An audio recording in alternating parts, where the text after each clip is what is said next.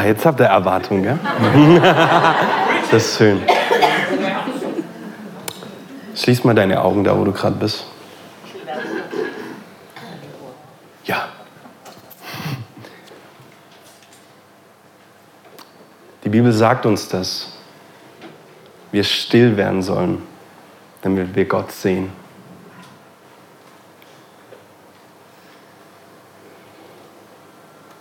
Jesus, wir erkennen deine Gegenwart an hier in diesem Ort. Wir danken dir, dass du hier bist und dass dein Geist hier ist. Und als wir im Lobpreis waren, habe ich den Himmel hinter mir offen gesehen. Und ich habe den Thron Gottes gesehen. Und ich habe die Myriaden von Engeln um den Thron Gottes versammelt gesehen, wie sie ihn anbeten. Ich sah das gläserne Meer und wie von dem gläsernen Meer der Strom des lebendigen Wassers ausging. Und ich sah, wie er hier in diesen Raum hineingekommen ist. Und Gott möchte heute Heilung schenken. Der Fluss des Lebens, er fließt in diesen Saal. Und wenn du irgendwo ein Gebrechen hast, in deinem Körper irgendwelche Schmerzen, irgendwelche Krankheiten, dann empfang jetzt diesen Fluss. Und als Zeichen dafür streck einfach mal deine Hände aus. Empfang den Fluss der Heilung, der jetzt fließt. Der fließt von dem Thron der dich jetzt berührt. Und ich sehe, wie Arthrose verschwindet, Gicht verschwindet, sämtliche rheumatische Erkrankungen. Ich sehe, wie sich etwas aus deinem Hals löst. Du hattest Probleme zu schlucken. Du konntest, es war schwierig sogar für dich zu essen, weil, weil es wie eine Blockade war. Und ich sehe, wie sich das jetzt löst. Und das Schöne ist, wenn Gottes Gegenwart da ist, dann müssen wir nicht mal groß beten, weil die Bibel sagt, dass er der Heiler ist. Und wo seine Gegenwart ist, da kann Krankheit nicht bestehen bleiben. Und so spreche ich dir jetzt zu, dass du deine Heilung empfängst in diesem Moment. Fang an, diese Heilung zu sehen. Fang an, diesen Fluss wirklich vor deinen Augen zu haben. Und empfange diesen Fluss. Nimm ihn an, nimm ihn für dich, nimm ihn für dich, nimm ihn für dich. Er ist heute hier für dich, er geht nicht an dir vorbei. Der Fluss seiner Herrlichkeit, er fließt. Er fließt direkt von seinem Thron auf dich. Und du bist geheilt im Namen Jesus. Im Namen Jesus. Amen. Amen. Probier mal aus, wo du gerade Schmerzen hattest. Bei wem ist besser geworden? Hier, hier. Wo ist es noch besser geworden? Hier. Vater, danke für das, was du gerade getan hast. Und danke, dass du es jetzt weiter tust. Danke, dass du jedes Gelenk berührst. Und danke, dass du jetzt Schmerzen herausnimmst. Herr, wir ehren dich. Und es ist so wundervoll. Wenn du in einem Raum bist, dann kann Krankheit nicht bestehen bleiben. Halleluja. Wir lieben dich, Jesus. Amen. Amen. So, ich muss mir Platz machen, dass ich laufen kann. Halleluja. Ich freue mich, dass ich heute hier sein darf. Und ich freue mich, dass du heute hier bist. Weil wir haben es schon am Anfang gehört, wo der Gottesdienst losgegangen ist. Es ist kein normaler Samstagabend. Es ist ein besonderer Abend. Gott ist in unserer Mitte. Und wisst ihr, vor einem Jahr hat Gott zu mir gesagt, Dennis, nächstes Jahr wirst du in der Gemeinde predigen. Und ich werde dir das Thema aufs Herz legen. Und ich habe ein Jahr lang dieses Thema in meinem Herzen bewegt. Ich habe kein einziges Mal gefragt, wann darf ich hier predigen, sondern ich habe das Thema in meinem Herzen bewegt, weil ich wusste, dass der Herr den richtigen Moment schenken wird am richtigen Zeitpunkt. Und deswegen, dass du heute hier bist, ist kein Zufall. Gott hat dich heute hierher gestellt, damit du etwas empfangen kannst, damit du heute etwas für dich mitnehmen kannst, damit heute etwas in deinem Leben verändert wird. Und ich raub dir jede Illusion. Ich werde dir heute keine neue Offenbarung bringen. Werde ich nicht. Aber was ich machen werde, ist, die Wahrheit dieses Buches uns heute neu vor die Augen malen, damit wir sie ergreifen, damit sie verinnerlicht werden. Und deshalb lade ich dich ein, mach dein Herz heute weit zu empfangen von ihm, weil er möchte dir heute geben. Und du wirst vielleicht denken, ja Dennis, das habe ich alles schon gehört, das kenne ich alles schon, das weiß ich alles schon. Dann entgegne ich dir mit den Worten von Paulus, der gesagt hat, ich werde nicht müde, euch immer wieder das Gleiche zu sagen. Wer von euch muss immer wieder das Gleiche hören? Ich strecke für mich selber. Es ist so wichtig, dass wir das hören. Wisst ihr, bei den Lügen, bei den schlechten Dingen, das müssen wir nur einmal hören, oder? Aber die guten Dinge, die Verheißungen, die Zusagen, die uns Gott durch sein Wort gegeben hat, die müssen wir immer wieder hören. Deswegen ist es so gut, dass du hier in der Gemeinde bist. Es ist so gut, dass du in einem Hauskreis bist. Wenn du noch keinen hast, such dir einen. Lass dich unterrichten von dem Wort Gottes. Komm zur Bibelschule. Wir müssen es immer wieder hören. In Sprüche heißt es, wenn wir es immer wieder hören, ich bleibe lieber hier stehen. Ja? wenn wir es immer wieder hören, dann bleibt es in uns. Lass das Wort in dir leben. Und so möchte ich euch heute mit hineinnehmen in ein Geheimnis. Und Paulus spricht, ihr könnt gerne auf die nächste Seite switchen. Paulus spricht in Kolosser 1 von diesem Geheimnis. Und er schreibt hier an die Gemeinde, jetzt freue ich mich in meinem Leiden, die ich um euretwillen erleide. Und ich erfülle meinerseits in meinem Fleisch, was noch an Bedrängnissen des Christus aussteht, um seines Leibes willen, welcher die Gemeinde ist. Deren Gemeinde, äh, deren Diener bin ich geworden gemäß der Haushalterschaft, die mir von Gott für euch gegeben ist, dass ich das Wort Gottes voll ausrichten soll, nämlich das Geheimnis, das verborgen war, seitdem es Weltzeiten und Geschlechter gibt, das jetzt aber seinen Heiligen offenbar gemacht worden ist. Halleluja. Wer von euch liebt Geheimnisse? Könnt ihr euch noch daran erinnern, wo ihr Kinder wart und jemand ist mit einem Rätsel gekommen oder mit so irgendwas Geheimen? Das hat doch irgendwas in uns entfacht, oder? Das hat uns doch irgendwie nicht mehr losgelassen. Es war doch, ich will das jetzt wissen. Ich muss das rausfinden. Und wir haben uns auf die Suche gemacht, egal wie schwer es war. Wer kennt noch diese Schnitzeljagden? Und das war doch großartig, oder? Die Dinge zu suchen, man hat den nächsten Hinweis gefunden und man ist weitergekommen. Und wisst ihr, so schafft Gott Geheimnisse. Wisst ihr das? In Sprüche 25 heißt es, es ist Gottes Ehre, eine Sache zu verbergen. Und dann heißt es weiter, aber die Ehre der Könige eine Sache zu erforschen. Wer von euch ist ein König? Wer von euch ist eine Königin? Halleluja, ihr seid gegründet in eurer Identität. Gott hat also Sachen verborgen, die wir als Könige erforschen dürfen. Es ist unsere Ehre, dass wir das tun dürfen.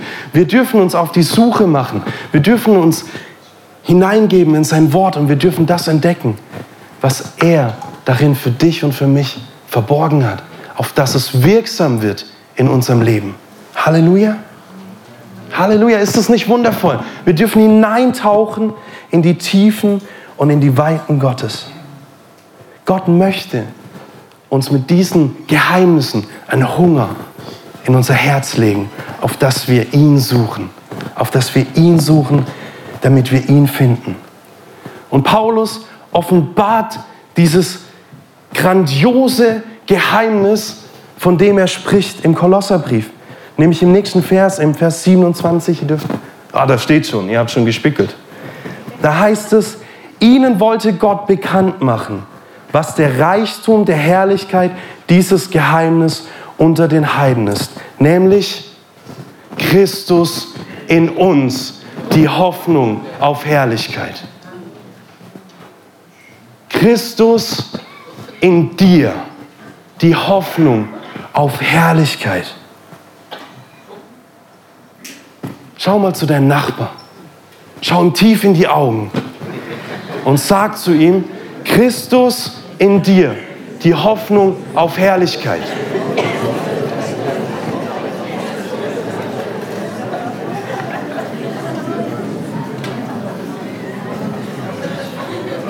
Halleluja. Wisst ihr, wie wichtig das ist, dass wir das tun?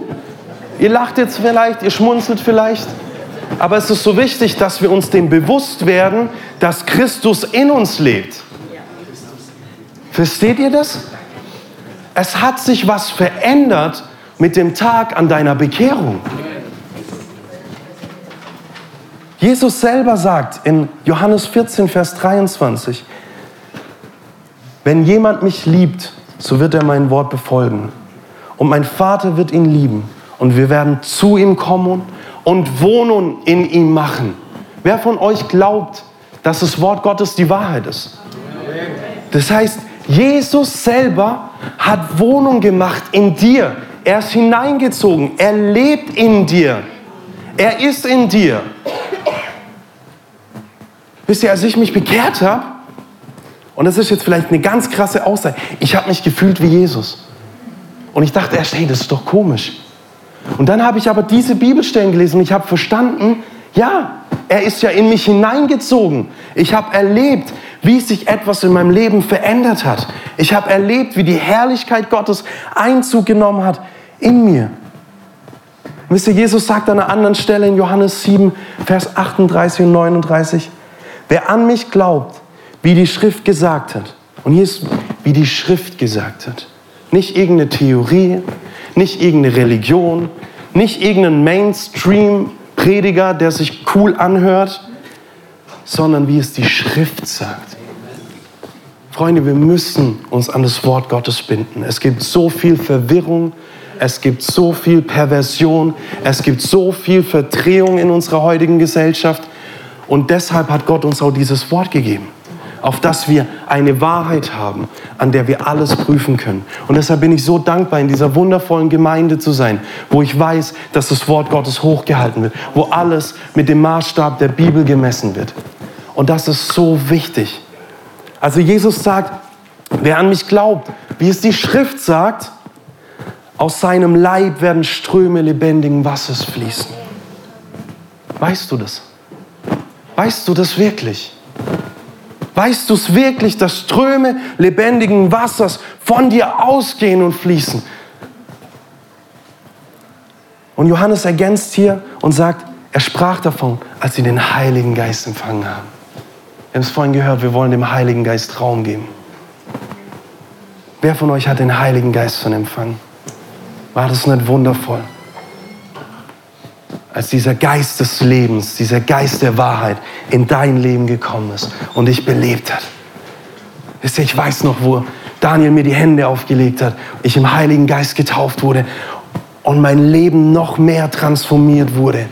Ich eine Kraftquelle gefunden habe, die sich in mir selber wie selbstständig gemacht hat und die mich angetrieben hat, Dinge zu leisten, zu denen ich nicht fähig war alleine. Es ist so wunderbar mit dem Heiligen Geist gemeinsam zu leben. Es ist so wunderbar, mit Gott in uns zu leben. Und du denkst vielleicht, ja, Dennis, ich weiß das alles. Aber ich gehe sogar noch mal einen Schritt weiter zurück, wo du sagst, das habe ich schon so oft gehört. Aber es ist so wichtig, dass wir das verstehen, dass wir die Zusammenhänge sehen, was passiert. Und ich möchte mit euch am Anfang, zu Anfang des, des Wortes gehen zu der Erschaffung des Menschen. 1. Mose 2, Vers 7. Da heißt es, da bildete Gott, der Herr, den Menschen, Staub von der Erde und blies den Odem des Lebens in seine Nase. Und so wurde der Mensch eine lebendige Seele. Gott nimmt einfach Staub. Nichts Besonderes. Er formt es. Und dann entsteht aber was Besonderes. Er hauchte ihm seinem Odem ein. Odem steht für Geist, es steht für Atem. Und durch, diese, durch diesen Austausch, der geschehen ist, ist dieser Staub lebendig geworden. Er ist zu einer lebendigen Seele geworden. Und wir wissen, wie es weitergeht. Der Mensch macht einen Fehler. Er hört auf jemanden, auf den er nicht hören sollte. Er hört auf die Person, die zu, äh, zu ihr sagt, hat Gott wirklich das gesagt? Er hat die Güte Gottes angezweifelt, er hat Zweifel gestreut. Und der Mensch ist gefallen. Und wir sprechen in diesem Moment vom geistigen Tode des Menschen. Die Trennung kam zu Gott. Sie musste kommen. Auch das, meine Lieben, war der größte Liebesbeweis, den Gott gebracht hat. Viele Menschen sagen, ja, warum hat Gott denn das gemacht? Er hätte doch einfach vergeben können und alles wäre cool. Nein, wäre es nicht. Es wäre nicht cool gewesen. Weil überleg mal, so wie wir jetzt sind, hätten wir vom, vom Baum des Lebens gegessen. Was wäre passiert? Dann würde ewiges Leben sein, so wie es jetzt ist. Was erleben wir gerade? Krieg, Zerstörung, Hass, Kaltherzigkeit. Was für ein Liebesbeweis von unserem Schöpfer war es, hier eine Grenze zu machen und zu sagen, ich trenne mich auf diese Art, damit etwas kommen kann, dass eine Versöhnung wiederkommen kann, dass eine Wiederherstellung wiederkommen kann, dass eine Erneuerung zustande kommen kann.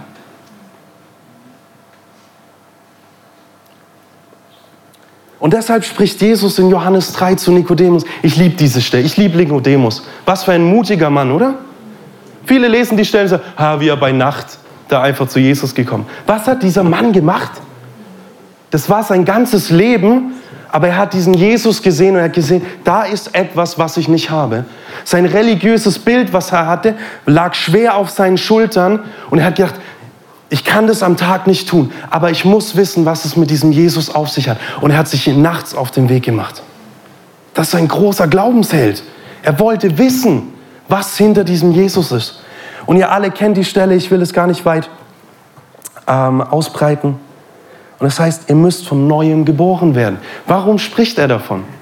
Jetzt verstehen wir, der geistige Tod war da, deshalb müssen wir wieder neu geboren werden.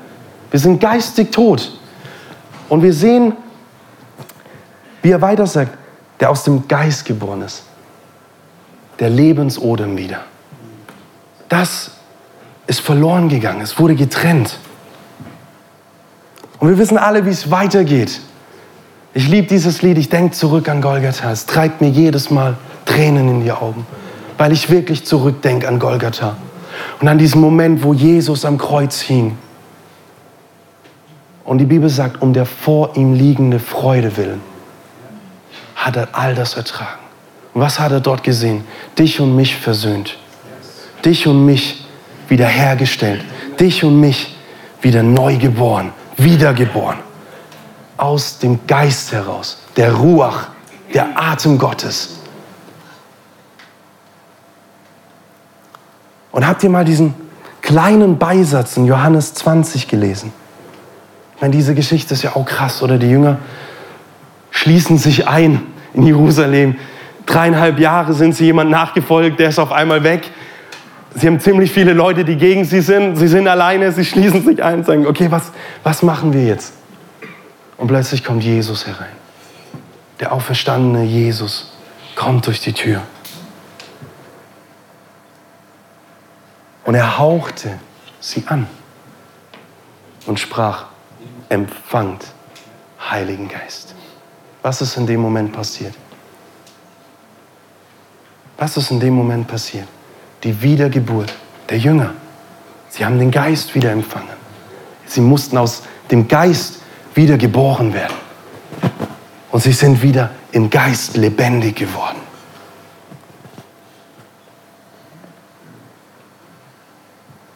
Und das ist bei dir auch passiert. Als du dein Leben Jesus gegeben hast, ist genau dasselbe passiert. Ist dir das bewusst? Wisst ihr, manchmal sind wir so auf der Suche nach neuen, größeren Offenbarungen, dass wir die wunderbaren Wahrheiten, die uns so klar vor die Augen gemalt worden sind, beiseite tun. Aber wisst ihr, es gibt nichts Größeres als das Kreuz. Es gibt nichts Größeres als deine Errettung. Es ist ein Wunder. Es ist ein Wunder. Und wisst ihr, wenn ich mein Zeugnis erzähle, viele von euch kennen das, kommen aus dem Drogenhintergrund und dann sagen sie, ja Dennis, bei dir ist das ja einfach. Ich meine, du warst so krass in Sünde und Gott rettet dich raus. Und dann sage ich aber zu ihnen, weißt du, du hast dieselbe Hölle verdient wie ich weil Gott bemäßt die Sünde nicht. Sünde ist Sünde und der Sünde sollt wird immer der Tod bleiben, egal wie klein wir Menschen diese Sünde definieren. Der Sünde sollt ist und bleibt der Tod. Und deshalb, dass du dich bekehrt hast, ist ein Riesenwunder. Weil du warst vielleicht nicht in den Drogen, aber du hast dieselbe Hölle verdient wie ich und du wurdest wie ich herausgerissen aus dem Machtbereich der Finsternis und du wurdest hineinversetzt in den Bereich seines geliebten Sohnes. Halleluja, ist das nicht wundervoll? Freunde, ich muss viel mehr grinsende Gesichter sehen. Das ist eine Tatsache. Das ist wirklich passiert. Du wurdest herausgerissen. Weißt du, denkst, ja, es war doch nur so ein kleines Gebetchen. Nein, du wurdest herausgerissen. Dir sind deine Sünden vergeben worden, die so schwer auf dir gelegen sind. Wisst ihr, ich weiß noch, wo ich hier stand.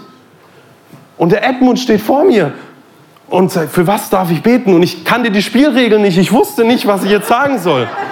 Aber ich wusste eins, es ist ein wichtiger Moment. Und ich wusste, ich darf jetzt nicht sagen, ja, ich hätte gern mehr Geld oder ich hätte gern das. Ich wusste, dass es ein, ein, ein äh, Divine Appointment, ja, göttliche, ähm, göttliche Begegnung, gö göttlicher Moment war. Ein wichtiger Moment, ein entscheidender Moment. Und ich stehe da und sage, was ist es, was ich wirklich möchte? Und ich wollte, ich habe versucht, das Edmund zu sagen, dass ich im Glauben weiter wachse. In dem Moment habe ich gemerkt, wie Jesus vor mir steht und mir die Schuld von meinen Schultern nimmt. Ich habe sofort angefangen zu weinen, sofort gelacht. Ich war überwältigt. Ich weiß gar nicht mehr, ob Edmund gebetet hat, aber bestimmt hat er noch gebetet. Aber ich war, ich war, ich war Game Over. Ich bin hier wieder zurückgelaufen. Ich dachte, was passiert hier? Es war so viel Leben in mir. Wisst ihr, wenn wir uns bekehren, wenn wir bußbereit und reumütig vor unseren Gott kommen, dann nimmt er diese Schwere von unseren Schultern, von einem jeden seiner Schultern. Ob du es physisch spürst oder nicht. Geistig sind sie da. Und es wird gesehen, was du tust. Und keine deiner Ausreden kann das rechtfertigen. Wisst ihr, ich bin ganz ruhig geworden mit meinen Ausreden, weil ich denke, wenn ich mal vor Gott stehen werde, selbst wenn ich richtig gute Ausreden haben werde, ich würde sie nicht sagen. Weil es wird nichts bringen. Weil der Sünde sollt ist und bleibt der Tod. Deswegen erfreue dich an deiner Errettung an jedem einzelnen Tag. Und das tue ich, wisst ihr, deswegen freue ich mich jeden Tag. Ich bin errettet worden. Mein Leben hat sich verändert. Dein Leben hat sich verändert und es wird verändert bleiben.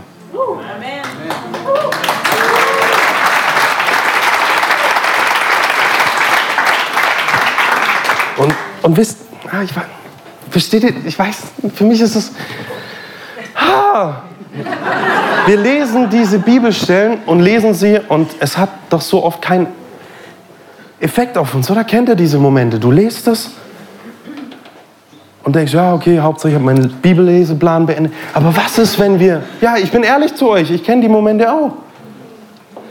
Aber ich möchte dich heute einladen, wenn du deine Bibel liest, leg mal all diesen religiösen Druck ab, dass du jetzt das ganze Kapitel lesen musst oder dass du bei der New Version Bibelplan App alle Häkchen setzen musst. Nimm deine Bibel und sag Gott, wenn es nur ein Wort heute ist, dass du zu mir sprichst, dann will ich es essen. Dann will ich es in Empfang nehmen. Er sagt, seine Worte sind wahre Speise. Dieses Buch wurde uns gegeben, um ihm zu begegnen. Das wurde uns nicht gegeben, um uns ein Joch aufzulegen und eine Schwere und dass wir uns morgens aus dem Bett quälen und dass wir die Bibel lesen. Dieses Buch wurde uns gegeben, damit wir transformiert werden. Und dass wir verstehen, dass wir transformiert sind, wenn du Jesus in dein Leben eingeladen hast. Und so heißt es in 2. Korinther 5, 17. Darum ist jemand, in Christus, so ist er eine neue Schöpfung. Eine neue Schöpfung.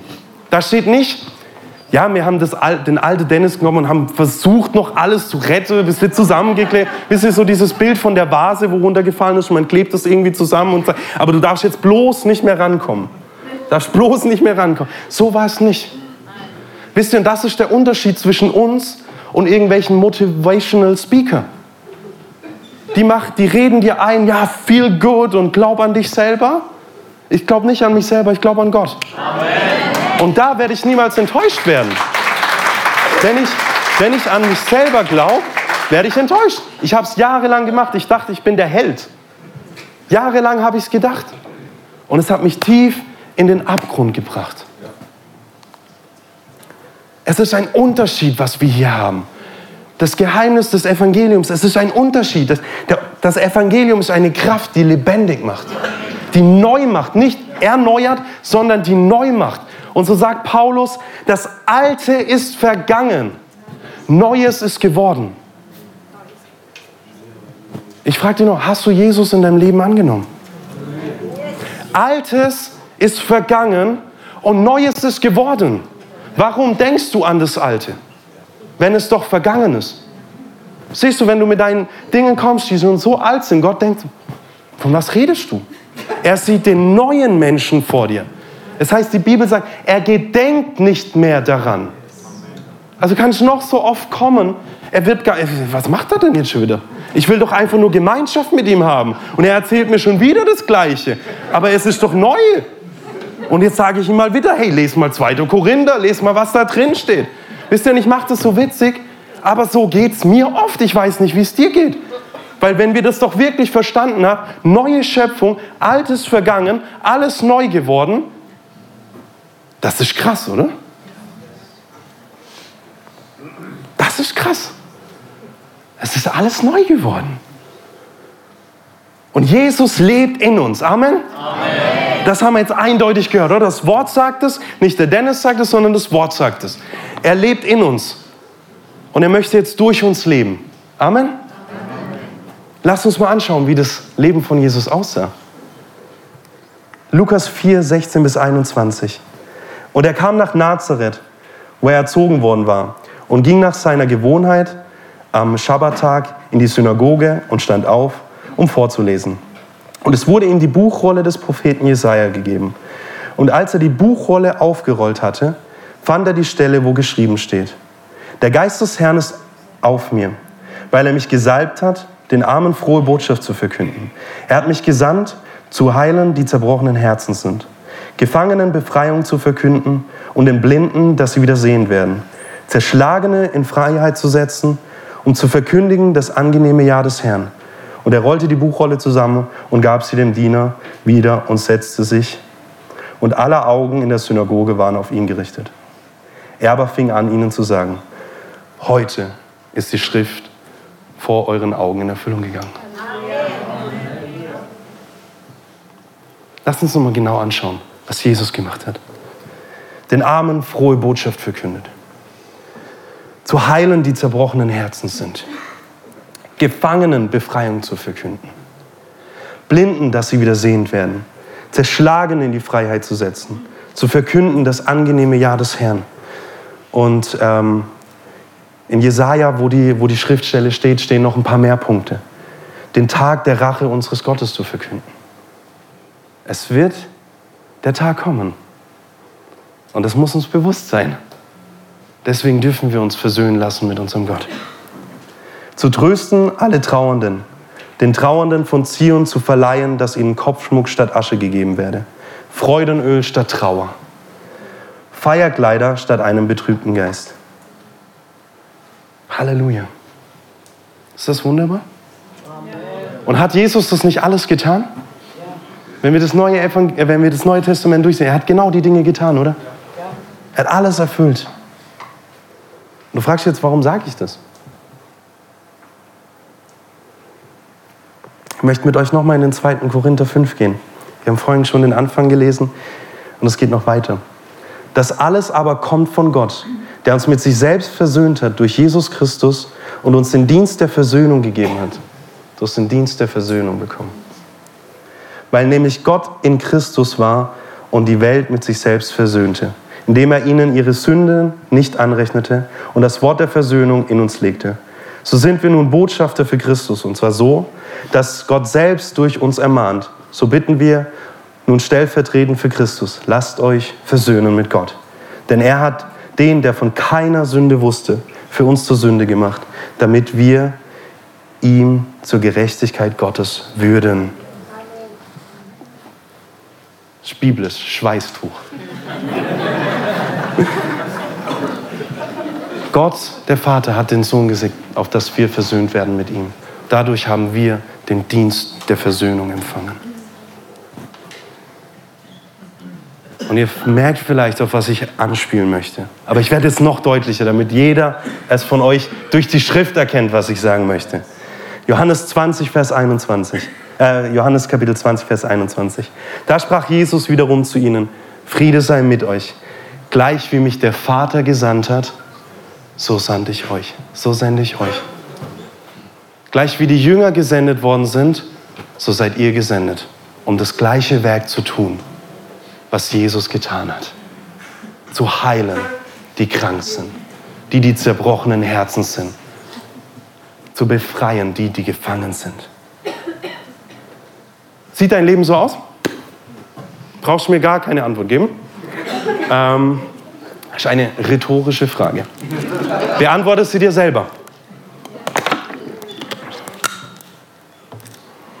Also ich bin ehrlich zu euch, mein Leben sieht noch nicht so aus wie das Leben von den Jüngern in der Apostelgeschichte. Und Jesus hat sogar noch gesagt, ihr werdet die gleichen Dinge tun wie ich und noch größere. Also äh, da ist noch mehr äh, Potenzial, das ich ausfüllen darf. Woran liegt das? Habt ihr euch schon mal die Frage gestellt, woran das liegt? Wir waren doch jetzt an dem Punkt. Wir haben uns bekehrt. Christus ist inwendig in uns gekehrt. Er hat Wohnung gemacht in uns. Ströme lebendigen Wassers gehen von uns aus. Wo ist dann das Problem, so zu leben?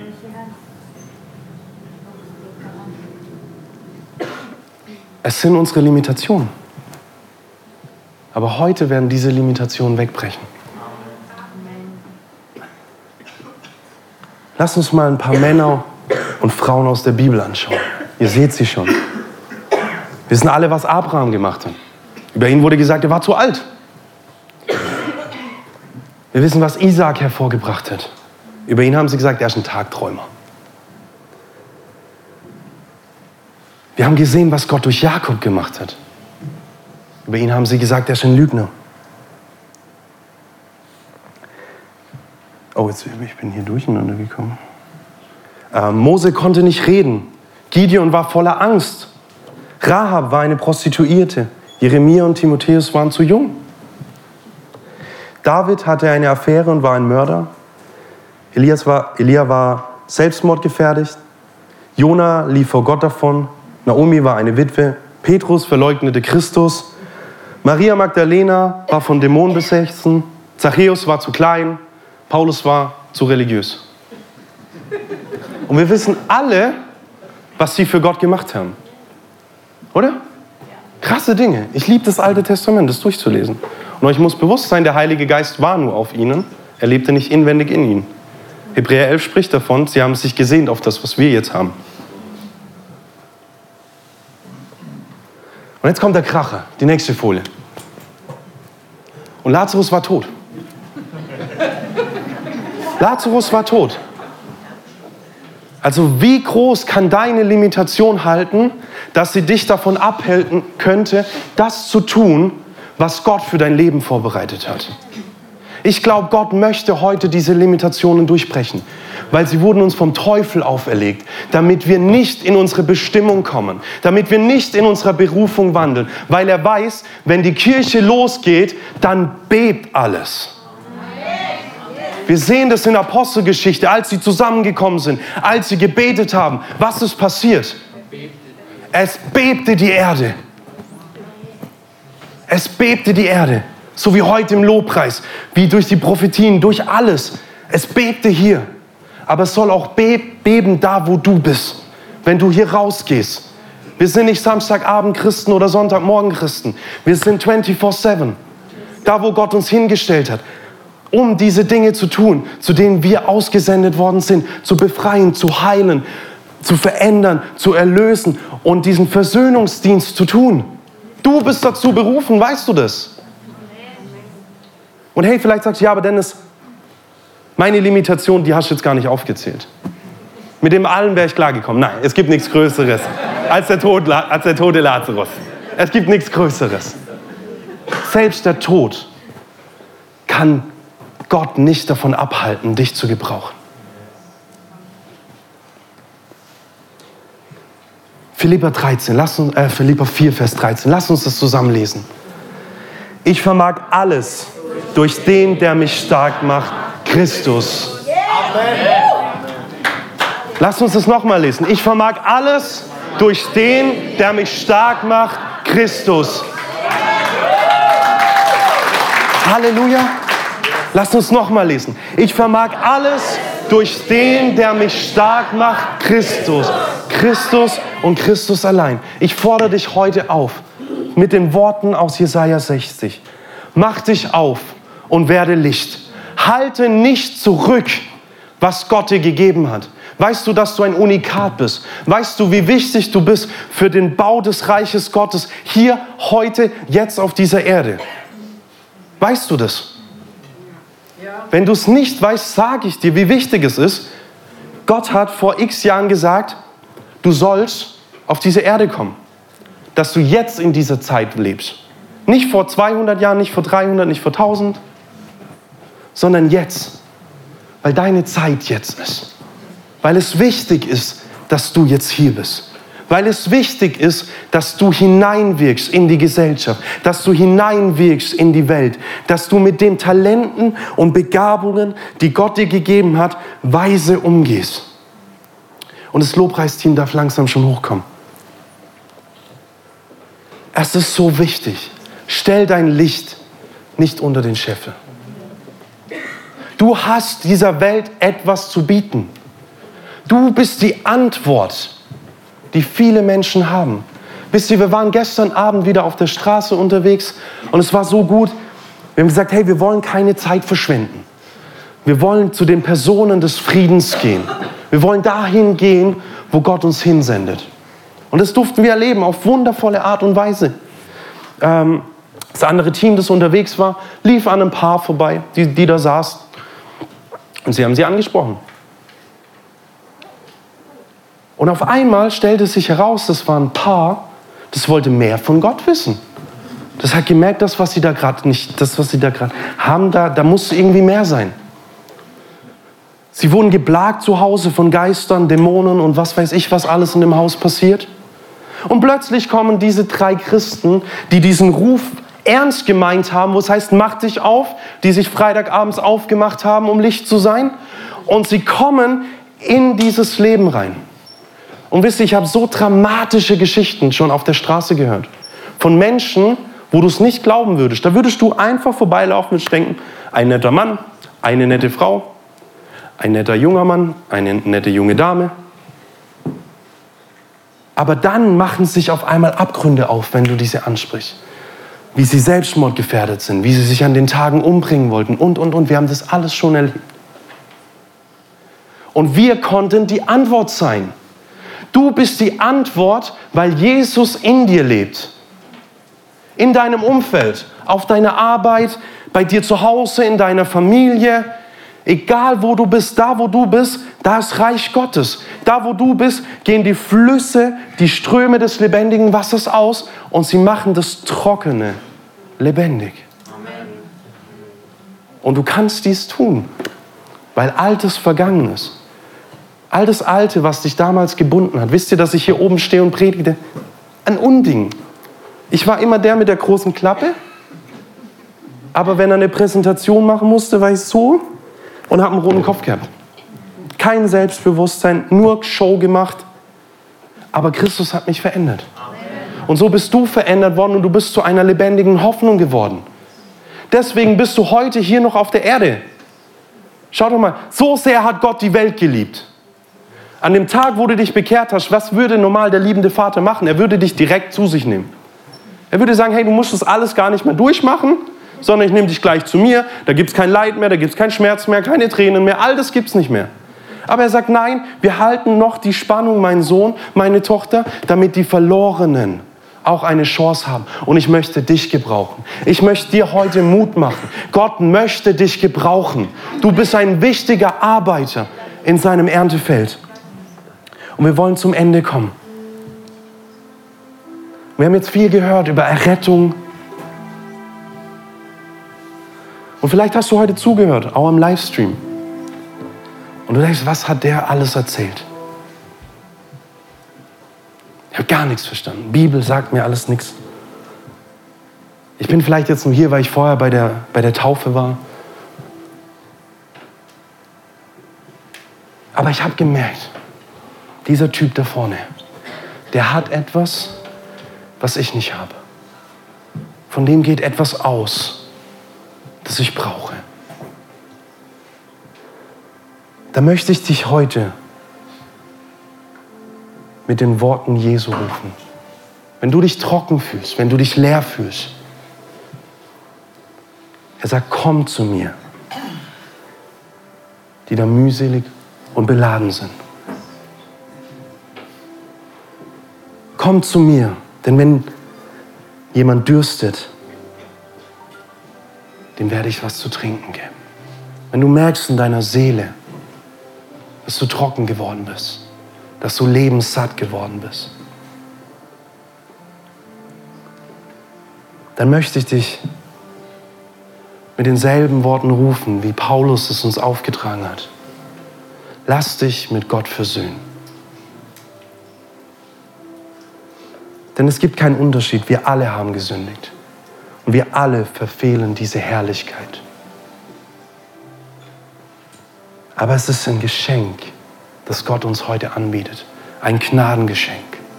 Aus eigener Kraft können wir es nicht tun. Deshalb ist es Gnade, die uns erreicht hat.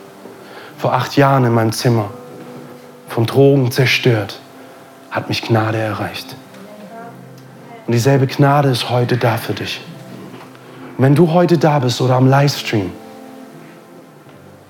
und du merkst, du musst dich wieder versöhnen mit Gott, dann ist heute die Möglichkeit. Und als Zeichen dafür möchte ich, dass du einen ganz mutigen Schritt machst und deine Hand hebst. Als Zeichen, dass du hier bist und dass du dich versöhnen lassen möchtest mit dem lebendigen Gott.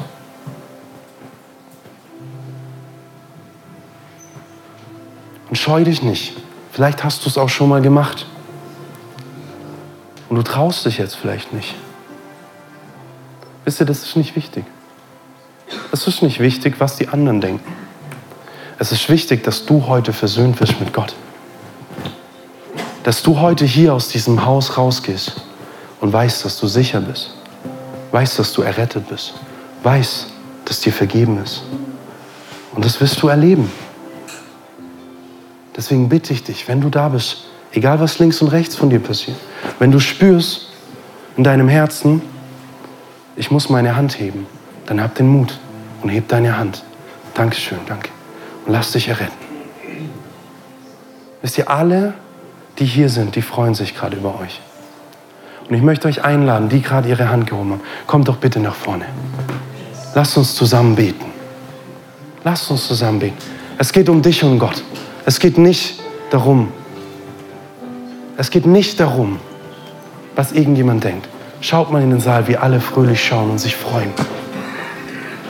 Die verlorenen Kinder kommen nach Hause. Du wirst versöhnt mit Gott. All die Ängste, all deine Probleme werden verschwinden. Du wirst niemals mehr alleine sein. Er ist mit dir. Und Jesus hat gesagt,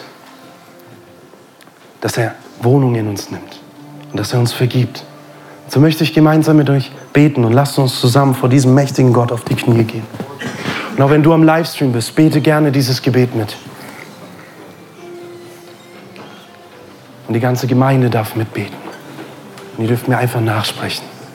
Himmlischer Vater, ich komme heute vor dich mit dem Wissen, dass du mich annimmst.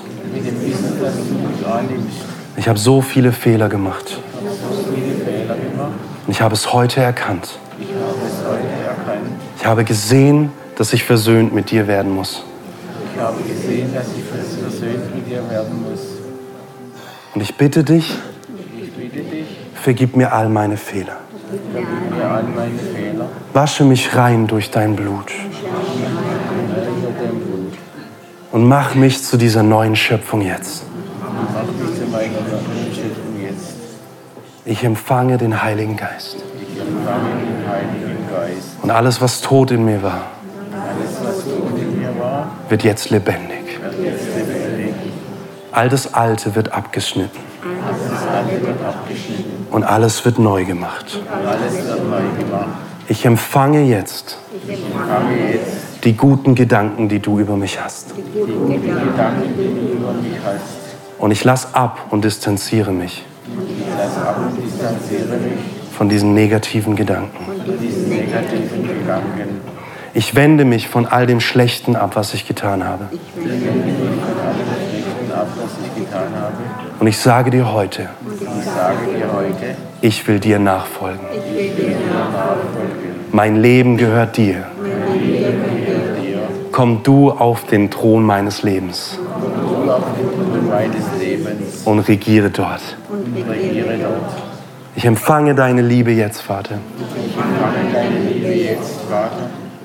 Und danke, dass du alles Tote jetzt aus mir herausnimmst. Dass du alles Gute aus mir herausnimmst. Und dass ich jetzt eine neue Schöpfung bin. Ich verkünde kühn.